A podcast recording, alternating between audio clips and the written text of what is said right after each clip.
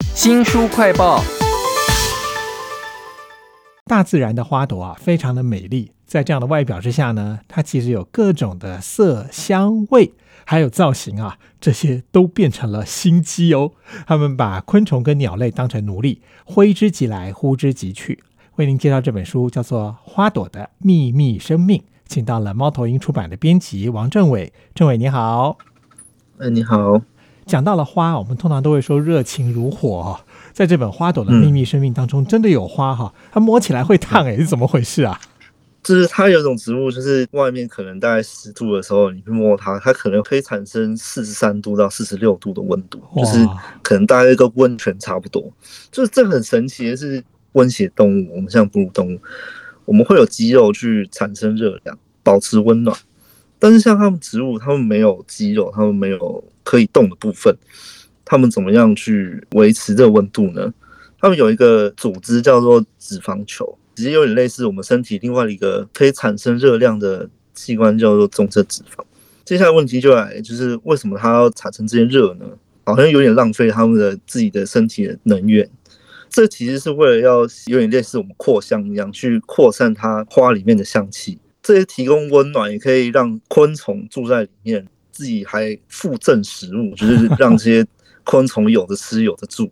那那个作者用一个我觉得蛮酷的形容，就是好像塞满了冰淇淋一样，就是我觉得蛮有趣的。是啊，书名叫做《花朵的秘密生命》，你就会感觉到这个作者不只是写科普，他的文笔也很特别哈。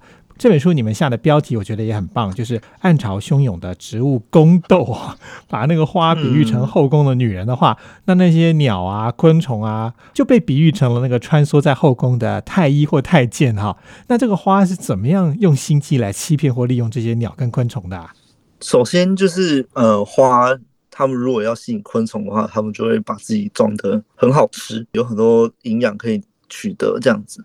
实际上没有什么营养，但是他们就会把自己捧得很大，然后或者是长一些毛，然后有一些特殊的颜色，让昆虫觉得啊，这里有好吃的。那其实有花粉的地方啊，它的空间是千奇百怪的，有些甚至故意让那个虫啊进了去，不太容易出来。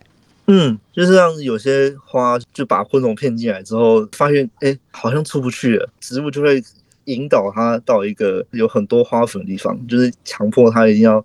身上带了非常多的花粉之后，才放人出去，这样 就是这完整的带着花粉才能离开。这真是心机啊！都在花朵的秘密生命里头。甚至我看到一段很夸张，他说花朵有时候故意会在花房某个部分让它凋谢，困住这些虫子哦，真是好厉害啊！作者呢叫做罗塞，他是美国知名的自然作家哈，他就描写一段我觉得好生动哦，讲那个拖线兰哈，把昆虫抱住之后呢，再把它们勒死。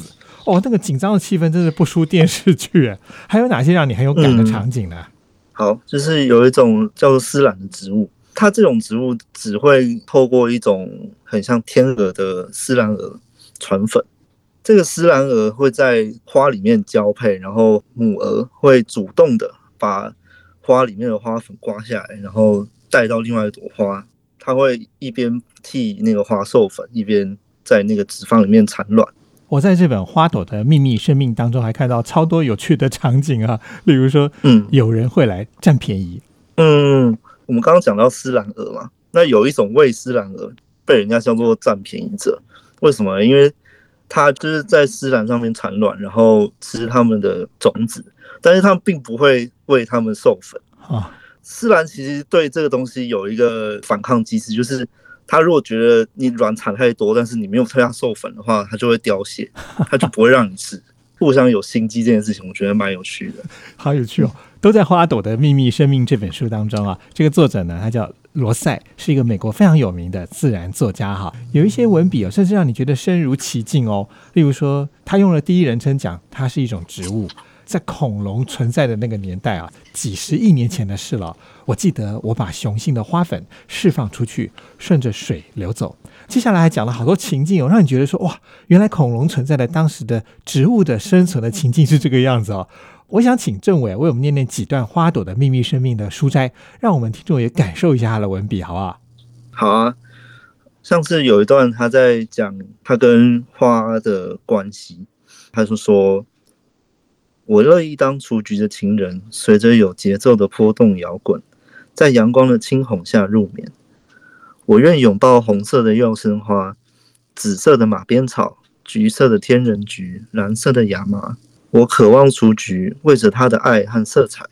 不过我并不想玩真的，我不打算为这些花传粉，这些花也不曾为我等待。哇，听起来这位好像在念情诗一样啊！不知道这段是在讲什么呢？对，就是他会有一些很情绪、很内心的一些描写，我觉得在自然书写里面算是非常有文学性的一个做法。有时候很抒情啊，但有时候他甚至会用“滚开”这两个字。嗯，他写到有些气味是来吃我，有些气味是滚开。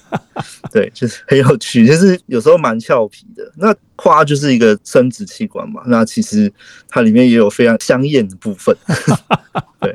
像是比如说他在讲那个性的那一段，他就说三叶天南星打算要变性，紫罗兰有个心事，蒲公英正得意洋洋，水仙已经意乱情迷。然后他说月见草关心的只有一件事，也不过就是那档子事，可以说是雅俗共赏哈。他的文笔非常的多元哦，都在花朵的秘密生命里头啊。那我在读了这么多科学跟抒情的文章之后。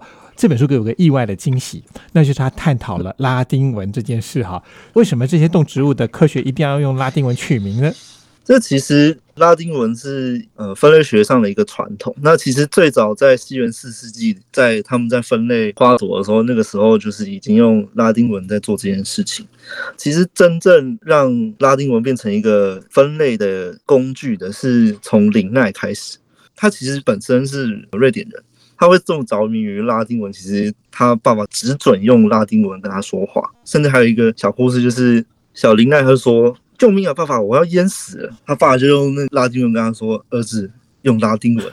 ”对，所以他长大之后就变非常的想要用拉丁文去做他的研究。他最重要的贡献就是用叫做二名法的方式，给每个物种两个部分的名字。第一个字字头大写代表署名，第二个字是一个描述。其实他在讲拉丁文的时候，他也顺带讽刺了他们一下。比如说，有些人会觉得它是一种非常可爱，但是又装腔作势、很惹人厌的这样子一个命名方式。书名叫做《花朵的秘密生命》哈。如果回归到科普的话哈，里面有一件事让我觉得非常有意思，就是人类一直想要利用这些花。但是改良的过程当中啊，有所得必有所失啊！我在这本书里面就看到很多很有趣的例子哎。嗯，像是有些人喜欢蓝色，然后我们就会想说，玫瑰可不可以是蓝色的？那我们就会去修改它的基因。但是这样做的结果可能是导致我们所闻到的玫瑰再也不香甜了，就是玫瑰的香味就不见了。然后我们后来想要去重建它的香味的时候，发现这件事情非常非常的困难而且复杂。难怪我们看到什么玫瑰花露啊、精油啊，都是粉红或红色的哈，从来没有看过那个蓝色的玫瑰花还可以做成什么精油香露哎。嗯，对啊，就是你看到那些很好看的植物，但是它们可能原本都是有非常好的香味，但是我们现在可能。都闻不到这样。书名叫做《花朵的秘密生命》哈，那这个自然作家罗塞他在书里头留下了很多的句子，例如说，因为植物不会动，我们就以为它们比动物善良，这真是天大的误会啊！他除了这种很有趣的句子以外，他还有留下很多像诗或者是警示格言的句子。嗯，他里面讲时间的时候，他就讲到，当你八岁的时候，时间就像是在超捷径前进一样。就是我们会觉得时间过得很快，然后我们有时候会又会觉得它时间这个东西过得很慢。我们知道这是自己的错，毕竟这是一种感觉，没有什么道理可以解释这件事情。对他就是用一个很诗意的方式去讨论时间，对于我们还有对于植物来说，时间又是什么？我在这本《花朵的秘密生命》当中啊，一开始以为就是看植物的后宫斗争，没想到除了科学以外，竟然还牵扯到诗句、抒情。美，甚至这个作者啊，罗塞，他身处在植物当中的时候，一种非常主观的情境，都很值得大家来看一看啊。超越科普的书，《花朵的秘密生命》，解剖一朵花的美、自然与科学。非常谢谢猫头鹰出版的编辑王政伟来为我们介绍，谢谢政伟，谢谢。新书快报在这里哦，包括了脸书、YouTube、Spotify、Podcast，都欢迎您去下载订阅频道，还要记得帮我们按赞分享。上一次您看到让你印象深刻的、精彩又漂亮的花是什么样的花呢？欢迎给我们留言。我是周翔，下次再会。